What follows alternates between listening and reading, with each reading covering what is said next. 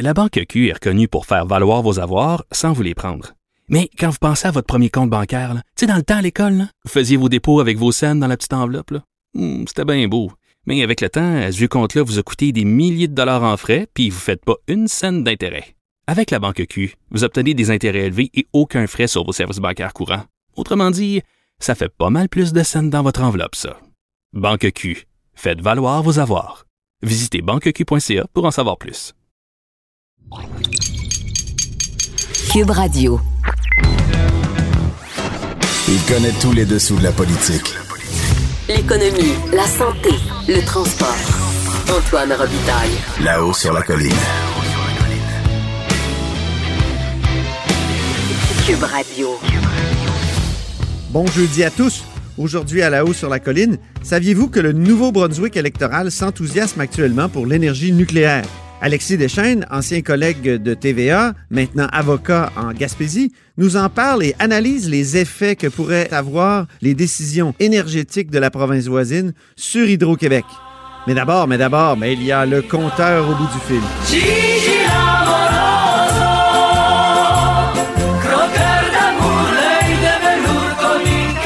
Bonjour Jean-François Gibault. Bonjour Antoine. Notre compteur et accessoirement directeur de la recherche à QMI.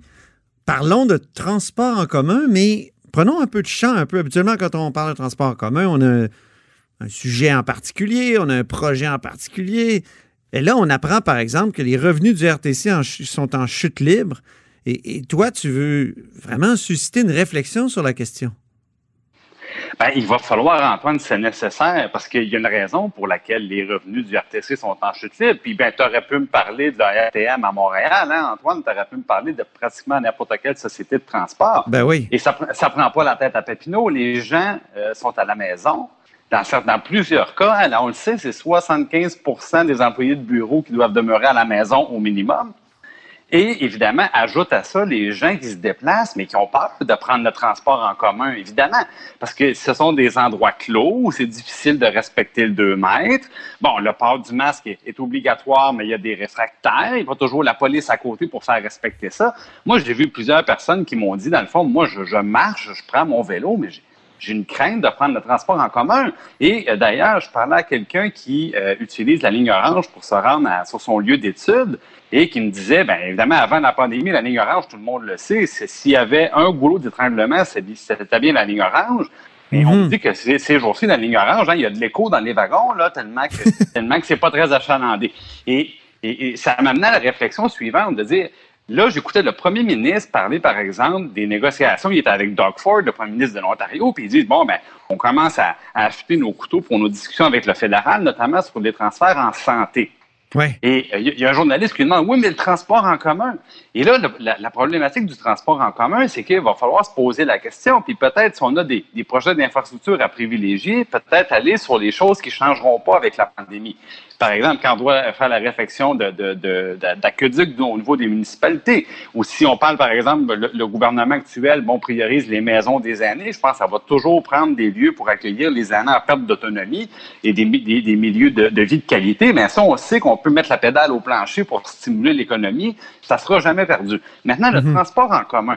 Et il va falloir, à un moment donné, se demander, oui, mais de quoi sera fait le monde euh, post-pandémie? On le sait qu'on ne sera pas toujours à 75-80% des employés de bureau à la maison, mais pas mal de monde, hein, Antoine nous dit, on s'attend à ce que ça demeure à 20-30 Ouais. mais si 20, mais si 20-30 des gens re- demeurent chez eux, Antoine, il faut tout repenser des investissements sur les réseaux routiers, routiers mais il faut aussi repenser des investissements dans le transport en commun pour s'assurer de faire les bons choix. Parce qu'évidemment, on, on vous- Ben, Moi, je me souviens du chercheur, euh, chercheur Jean Dubé de l'Université Laval qui est venu au BAP cet été sur le tramway, sur le transport structurant à Québec. Et il a dit que le télétravail, là, euh, euh, ça devrait pas à terme permettre de réduire vraiment la congestion routière. Pourquoi? Parce qu'il y a seulement un travailleur sur trois qui, euh, qui, qui est susceptible de rester en télétravail pour toujours. Donc, euh, c'est intéressant, ça. C'est peut-être pour ça qu'il faut quand même continuer de discuter de projets de transport en commun. Oui, sauf que moi, je pense que euh, quand on fait des projets de transport en commun, on va s'entendre, là, on, on, pense 30 ans, 50 ans. Oui, 50 ans, oui. Et, et ah oui, facilement. Ben, si on fait un métro, on pense à une centaine d'années. C'est en termes de, de, de siècles. Bon. Moi, la, la, la, le point que j'aimerais, dans le fond, soulever, c'est si on est dans 30, 50, 100 ans, est-ce que c'est raisonnable de prendre quelques mois pour essayer de voir dans quelle sera la proportion des gens qui vont demeurer en télétravail? Puis, bien, ça ne sera pas tout le monde en télétravail à 100% Ça va être, dans le fond, peut-être, il y a beaucoup de gens qui disent ça sera une journée, deux jours par semaine, puis on ira peut-être trois jours au bureau, mais c'est une réduction qui est énorme. Et, et je discutais avec un employeur euh, dans les derniers jours, Antoine, qui me disait, ben nous, là, on a changé notre politique de gestion des ressources humaines parce qu'on s'est rendu compte que euh, d'offrir à nos employés le télétravail, pandémie ou pas, c'est un gros argument pour les jeunes milléniaux quand vient le temps de les, de les attirer dans une entreprise plutôt qu'un autre. Ils ne regardent pas seulement que la paye, ils regardent ces éléments-là. Et, et, et, une réduction de 20 à 30 là, c'est, c'est un retournement de situation, c'est une planète différente. Là. C'est, tout l'univers est à reconsidérer au niveau du transport en commun. Mais peut-être qu'il faut changer le transport en commun en lui-même. C'est-à-dire qu'on peut-être que ce que les gens aiment dans l'auto, c'est souvent qu'ils sont dans un habitacle à eux. Peut-être qu'on pourrait avoir euh, des, des, transports en commun différents, pas un endroit où on est tassé comme des sardines, peut-être euh, justement des petits habitacles.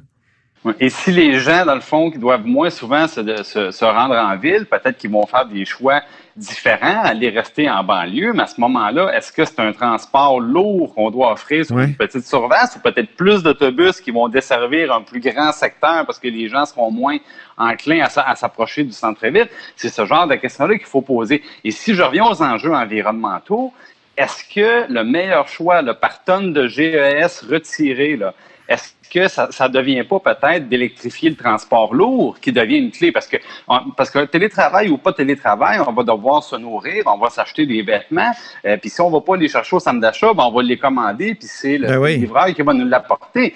Donc, les camions de livraison, euh, le- donc tout, tout le camionnage, électrifier ça. Il y a de l'avenir là-dedans. Oui. Ben, est-ce que ça devient un meilleur choix que- ou quelque chose de plus prioritaire que le transport en commun? Alors, on prendrait les budgets, mettons, le, le 3,3 milliards du tramway, puis on, on- plutôt, on, on ferait des choses comme ça avec?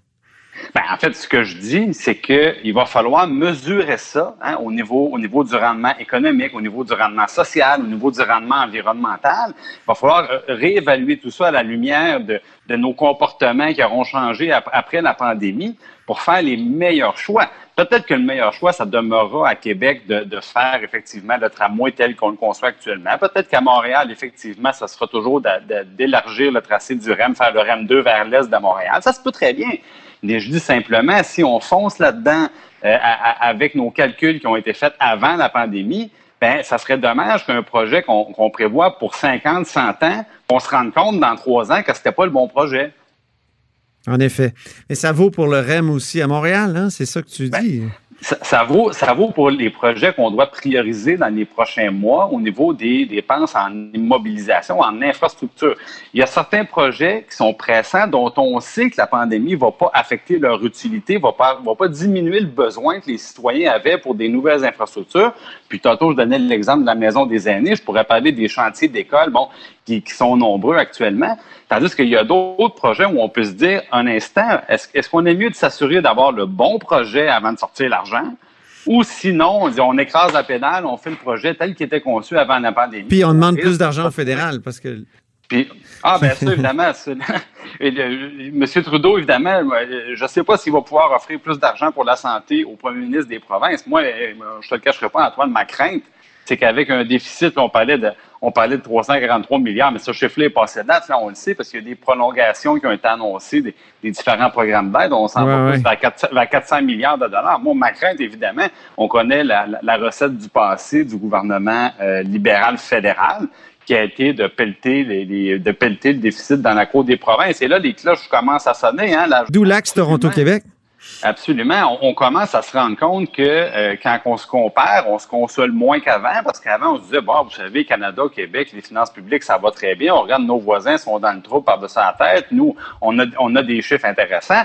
Mais là, c'est beaucoup moins vrai. Et euh, on se dit un jour, évidemment, on, souhaite avoir, on, on, probablement le premier ministre voulait passer à l'attaque et dire on veut plus d'argent pour la santé. Il y a quelque chose qui me dit qu'en son fort intérieur, il se dit mais la meilleure stratégie, la meilleure défense, c'est l'attaque parce que ma vraie crainte, c'est qu'on nous annonce dans six mois, dans un an, que le fédéral va devoir assainir ses finances publiques et, ça, et que tout ça se fasse sur le dos des provinces pour une raison très simple. L'histoire a été faite de ces décisions-là, puis souvent quand on regarde en arrière, ben, ça nous en dit long sur où est-ce qu'on mhm. s'en va. Merci beaucoup, Jean-François Gibault. Merci, Antoine. Notre compteur et accessoirement directeur de la recherche à QMI. Vous êtes à l'écoute de Là-haut sur la colline. La Banque Q est reconnue pour faire valoir vos avoirs sans vous les prendre. Mais quand vous pensez à votre premier compte bancaire, tu sais, dans le temps à l'école, vous faisiez vos dépôts avec vos scènes dans la petite enveloppe. Hmm, c'était bien beau. Mais avec le temps, à ce vieux compte-là vous a coûté des milliers de dollars en frais, puis vous ne faites pas une scène d'intérêt. Avec la Banque Q, vous obtenez des intérêts élevés et aucun frais sur vos services bancaires courants. Autrement dit, ça fait pas mal plus de scènes dans votre enveloppe, ça. Banque Q. Faites valoir vos avoirs. Visitez banqueq.ca pour en savoir plus. Là-haut sur la colline. Une entrée privilégiée dans le Parlement. Cube Radio. Il y a un engouement électoral pour l'énergie nucléaire au Nouveau-Brunswick. Et oui, c'est le Nouveau-Brunswick est en élection, comme on sait, mais on ignorait cet engouement euh, pour l'énergie nucléaire. On en discute avec notre correspondant en Gaspésie, Alexis Deschaines, ancien collègue de TVA et accessoirement, à temps perdu, avocat dans le district de Bonaventure. Bonjour. Bonjour Antoine. Donc, euh, c'est ça. Mais pourquoi un engouement pour le nucléaire? Ben, ce qui se passe, là, c'est que si on, se fie au chef conservateur, qui est le premier ministre sortant au Nouveau-Brunswick, Blaine Higgs, mais aussi au chef libéral qui forme l'opposition officielle, euh, le nucléaire, ce sont les vallées verdoyantes là, qui attendent euh, dans la vallée de, de, de, de la prospérité, le Nouveau-Brunswick. Écoutez, c'est la, la meilleure invention après le, le, bouton à quatre trous pour le Nouveau-Brunswick. Vous savez qu'ils sont en campagne électorale, donc là, les chefs rivalise d'enthousiasme par rapport au nucléaire. Donc, le, le, le, premier ministre sortant dit qu'avec la technologie nucléaire, il va relancer le Nouveau-Brunswick et même relancer le Canada en ah entier. Ah c'est vraiment étonnant, Alexis, parce qu'on se souvient du débat autour de la possibilité que Hydro-Québec achète euh, Énergie Nouveau-Brunswick. Je pense que c'était 2009-2010. Euh, vous en parlez dans un blog là, qui, est, bien intéressant d'ailleurs. Et euh, il me semble que le, Nouveau-Brunswick était cassé à cause de la rénovation d'une centrale nucléaire. Pointe-le-Pro, c'était entre autres ce qui motivait euh, le Nouveau-Brunswick à, faire une vente de feu. Exactement. Pointe-le-Pro a coûté beaucoup plus cher pour la remettre en état, la réfection. Par contre, ça, ça a finalement été fait et ça fonctionne maintenant. Mais là, ce dont on parle au Nouveau-Brunswick, c'est autre chose. Donc, c'est pas de, se relancer dans une autre grande centrale, c'est donc de se relancer dans des petites centrales. Ça s'appelle des petits réacteurs nucléaires. Et euh, c'est en vogue, mais ça n'existe pas vraiment. Donc, c'est une technologie qui est en développement. Et euh, il y a présentement, un peu partout au Canada, une douzaine de fournisseurs qui travaillent à développer ça. Donc, le concept, c'est que c'est une petite centrale en 2 et 300 mégawatts euh, qui peut être déplacé, proche de certaines communautés. Euh, alors, ça, fait rêver. Pour le, chef libéral du Nouveau-Brunswick qui dit c'est une énorme opportunité économique et lui, il voit des milliers d'emplois parce que il y a deux de ses fournisseurs qui euh, font la recherche et le développement à Saint-Jean, au Nouveau-Brunswick. Et donc, on espère très fort qu'on sera capable de, de, développer la technologie, de la mettre en marché et de vendre les petits réacteurs, mais aussi d'en mettre un peu partout au Nouveau-Brunswick pour produire de l'énergie euh, nucléaire, puis aussi pour l'exporter. Ah oui, c'est ça. Mais, mais ce qui motive, je pense aussi le, le, comment dire, cet engouement nucléaire, c'est qu'il faut fermer des centrales au charbon, dont une euh, dont vous sur laquelle vous avez une belle vue, vous, Alexis Deschênes, à Carleton-sur-Mer. Oui, moi, j'habite à Carleton-sur-Mer et de chez moi, on voit très bien de l'autre côté de la baie des Chaleurs la centrale, la centrale au charbon de Belle-Dune. Il y en a d'autres, des centrales thermiques euh, au Nouveau-Brunswick. Celle de Belle-Dune, c'est euh, la plus polluante. C'est le plus grand émetteur de gaz à effet de serre du Nouveau-Brunswick. Ça produit 500 mégawatts d'électricité à partir du charbon. Mais euh, vous avez raison, en, en 2016, le gouvernement fédéral a annoncé que toutes les centrales thermiques au charbon devraient être démantelées d'ici 2030. Donc, le Nouveau-Brunswick se retrouve dans une situation où il doit euh, diversifier ses sources d'énergie, il doit passer à autre chose. Et euh, donc, le chef conservateur actuel, Blaine Higgs, lui, ce qu'il a voulu faire, c'est premièrement de relancer la fracturation hydraulique en, gaz naturel. Alors, il a passé euh, une modification réglementaire l'année dernière, mais aussi de se lancer dans le nucléaire. Alors, il dit, ça, c'est vraiment, là, les petits réacteurs, on va développer ça, même si les experts disent que ce ne sera pas avant 5 à 10 ans et que ce sera probablement jamais ou très difficilement plus rentable que l'hydroélectricité, eux, ils tiennent là, à, pousser cette idée-là, en tout cas au moins en campagne électorale. Il y aurait une solution bien plus simple pour eux pour diversifier leurs sources d'énergie, ce serait d'acheter de l'énergie d'Hydro-Québec. D'ailleurs, euh, au début de l'année, il y a une entente qui a été signée entre Hydro-Québec et Énergie Nouveau-Brunswick pour l'achat de euh, si je ne m'abuse, 47 térawattheures, ce qui est énorme quand même. Mais là, ah fermer Belgium, c'est 500 mégawatts, donc c'est beaucoup moins, mais c'est quand même des besoins énergétiques importants. Pourquoi pas aller acheter simplement 500 mégawatts du Québec? Oui. Moi, c'est ce qui m'a surpris lorsque j'entendais ces, ces, discours sur le nucléaire au Nouveau-Brunswick. Et dans le fond, ce que moi j'avance comme point de vue, c'est qu'il y a une réticence, au moins dans le discours politique, à se fier uniquement sur le Québec. Et vous faisiez référence tantôt, Antoine, à la tentative par Hydro-Québec d'acheter Énergie Nouveau-Brunswick en 2009. Mais oui. Euh, à cette époque-là, j'étais correspondant parlementaire à, l'Assemblée nationale et TVA m'avait envoyé euh, et j'avais visité euh, Fredericton Saint-Jean. J'avais participé à une, une, émission de radio de ligne ouverte. Et là, c'était vraiment frappant les gens ne gênaient pas pour dire, écoutez, ce qu'on veut pas, c'est que ça soit Hydro-Québec. Et là, je leur disais, OK, si c'était Hydro-Ontario qui achetait Énergie Nouveau-Brunswick, ils disaient, ben là, ça serait autre chose. Alors, il y a un sentiment... Il y avait un sentiment québécophobe ou quoi? Oui, oui, il y a un sentiment anti-Québec, beaucoup plus dans le sud, du côté de la péninsule acadienne. moi, je l'ai pas senti. Mais lorsqu'on va à Saint-Jean, à Fredericton, et ça se trouve encore dans les dans les archives de TVA, là, c'était des reportages que j'avais fait en 2010, au début 2010, alors, les gens le disaient clairement. Et euh, c'était ça. Il y avait donc, il y a un sentiment anti-Québec et euh, le, le, le, premier ministre de l'époque au Nouveau-Brunswick avait finalement reculé en disant on la fera pas la transaction parce que ça avait soulevé un tollé au sein de la population. Les gens, il y avait peut-être un petit peu de nationalisme le néo-brunswickois, là, mais il y avait aussi beaucoup le fait qu'on disait non non, c'est pas vrai que c'est le Québec qui va venir nous fournir en électricité. Alors c'est ce qui fait que depuis ce temps-là, dans le discours politique, lorsqu'on tourne au il faut qu'on fasse attention. Euh, mais les faits sont têtus parce que dans le fond, la situation est la suivante. Le Nouveau-Brunswick a euh, des infrastructures énergétiques qui sont en décrépitude, dont une centrale à Mactaquac. Oui. Ils ont aussi des centrales thermiques qui vont fermer d'ici dix ans. Puis en face d'eux, ils ont le Québec qui dispose de surplus d'hydroélectricité. Donc, moi, je pense que peu importe ce qu'ils disent dans le discours, ce qui va arriver, en effet, c'est que ça va être de l'hydroélectricité québécoise. Et la preuve, c'est que, justement, il y a une entente qui a été signée entre les deux provinces en janvier 2020 qui prévoit une augmentation importante, comme vous le disiez, 47 TWh. Ça, c'est quatre fois la consommation annuelle du Nouveau-Brunswick, mais c'est 47 TWh sur 20 ans.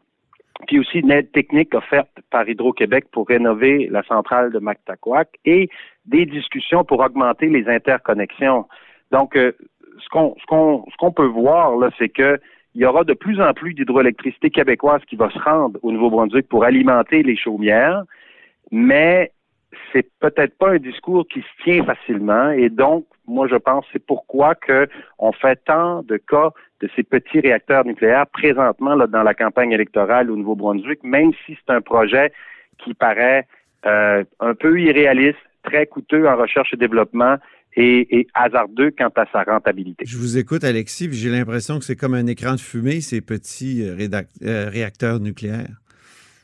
Moi, c'est l'impression que j'ai. Il y a un des euh, un, professeur de l'Université de la Colombie-Britannique qui a été rapporté dans une entrevue au Devoir.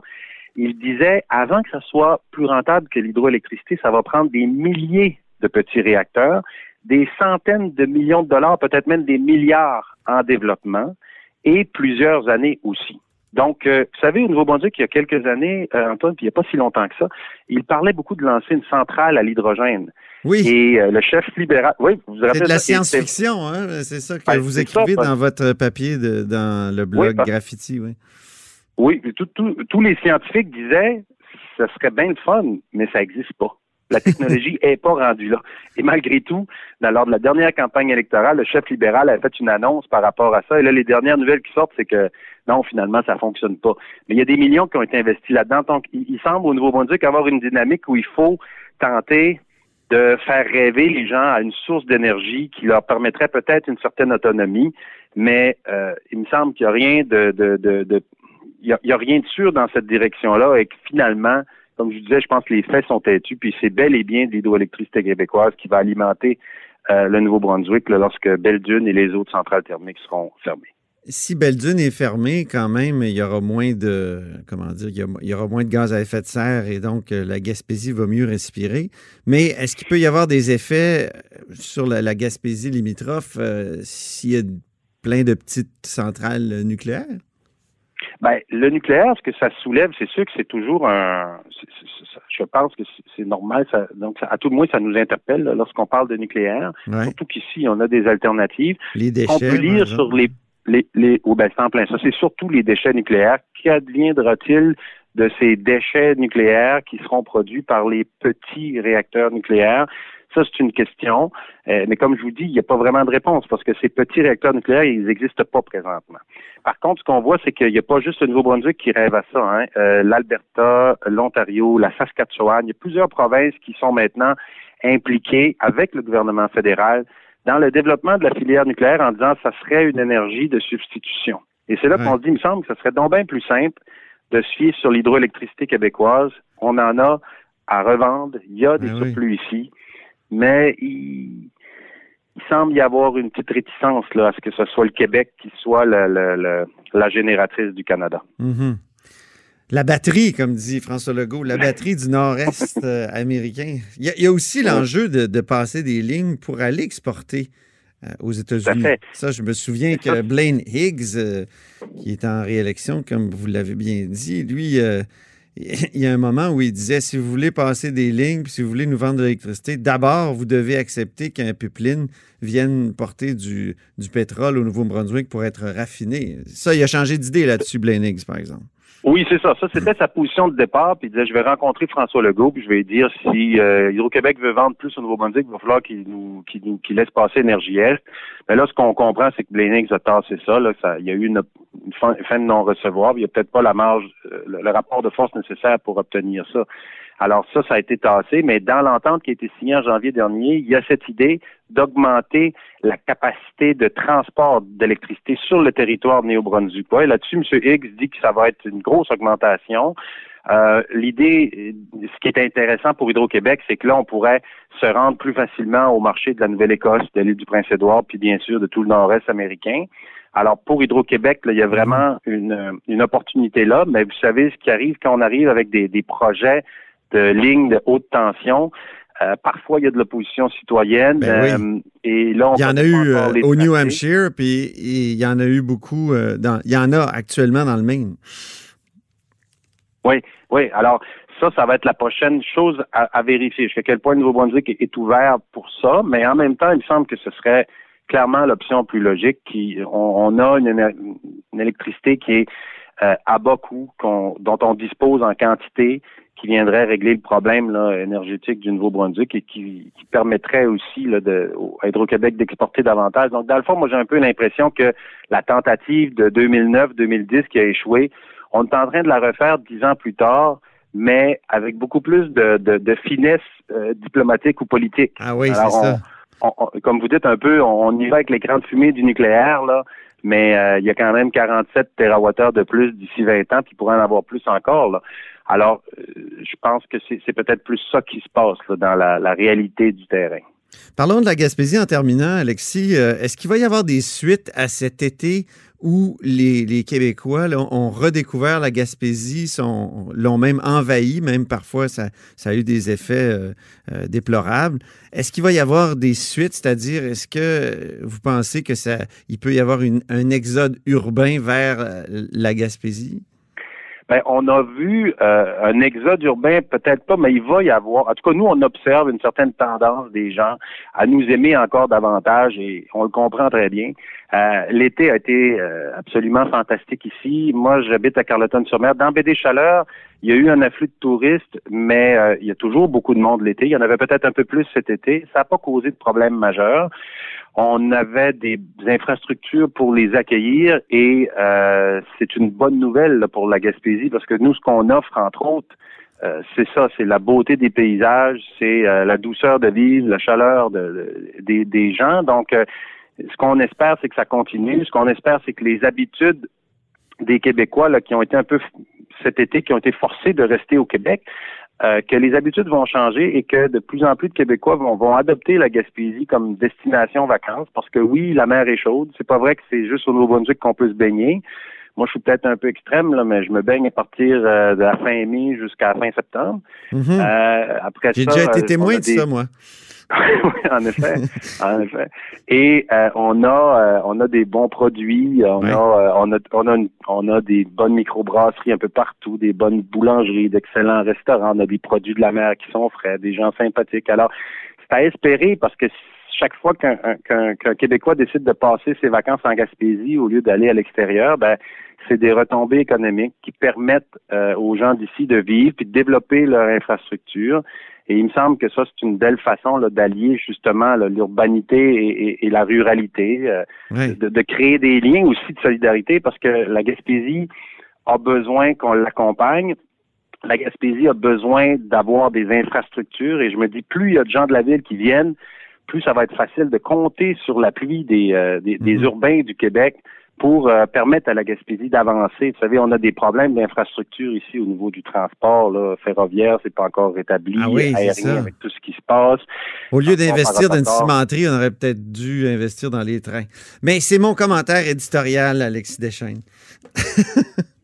ben, c'est sûr que euh, ce qu'on a de besoin à Gaspésie, c'est pas d'une vision paternaliste d'un développement euh, dicté par des intérêts extérieurs. Ce qu'on a de besoin, c'est de donner dans les mains des Gaspésiens des outils de développement pour que ici on puisse avoir les mêmes chances de prospérer qu'en ville. Et ça, mhm. ça veut pas nécessairement dire des gros projets industriels. Ça veut dire accompagner les PME. Moi, j'ai autour de moi plein d'entrepreneurs qui font toutes sortes de choses. Il y en a qui vont cueillir des algues, qui en font du, du, pesto. Il y a, il y a beaucoup d'agroalimentaires qui se développent, notamment euh, et, ces gens-là, tout ce qu'ils ont besoin, dans le fond, c'est de pouvoir prendre l'avion lorsqu'ils ont besoin d'aller en ville, d'avoir un service efficace, euh, d'avoir aussi un service ferroviaire pour pouvoir euh, se déplacer puis attirer des gens ici. Donc, moi, je crois en effet que c'est beaucoup plus au niveau, me semble, le rôle de l'État, ça serait de donner un minimum d'infrastructures aux Gaspésiens.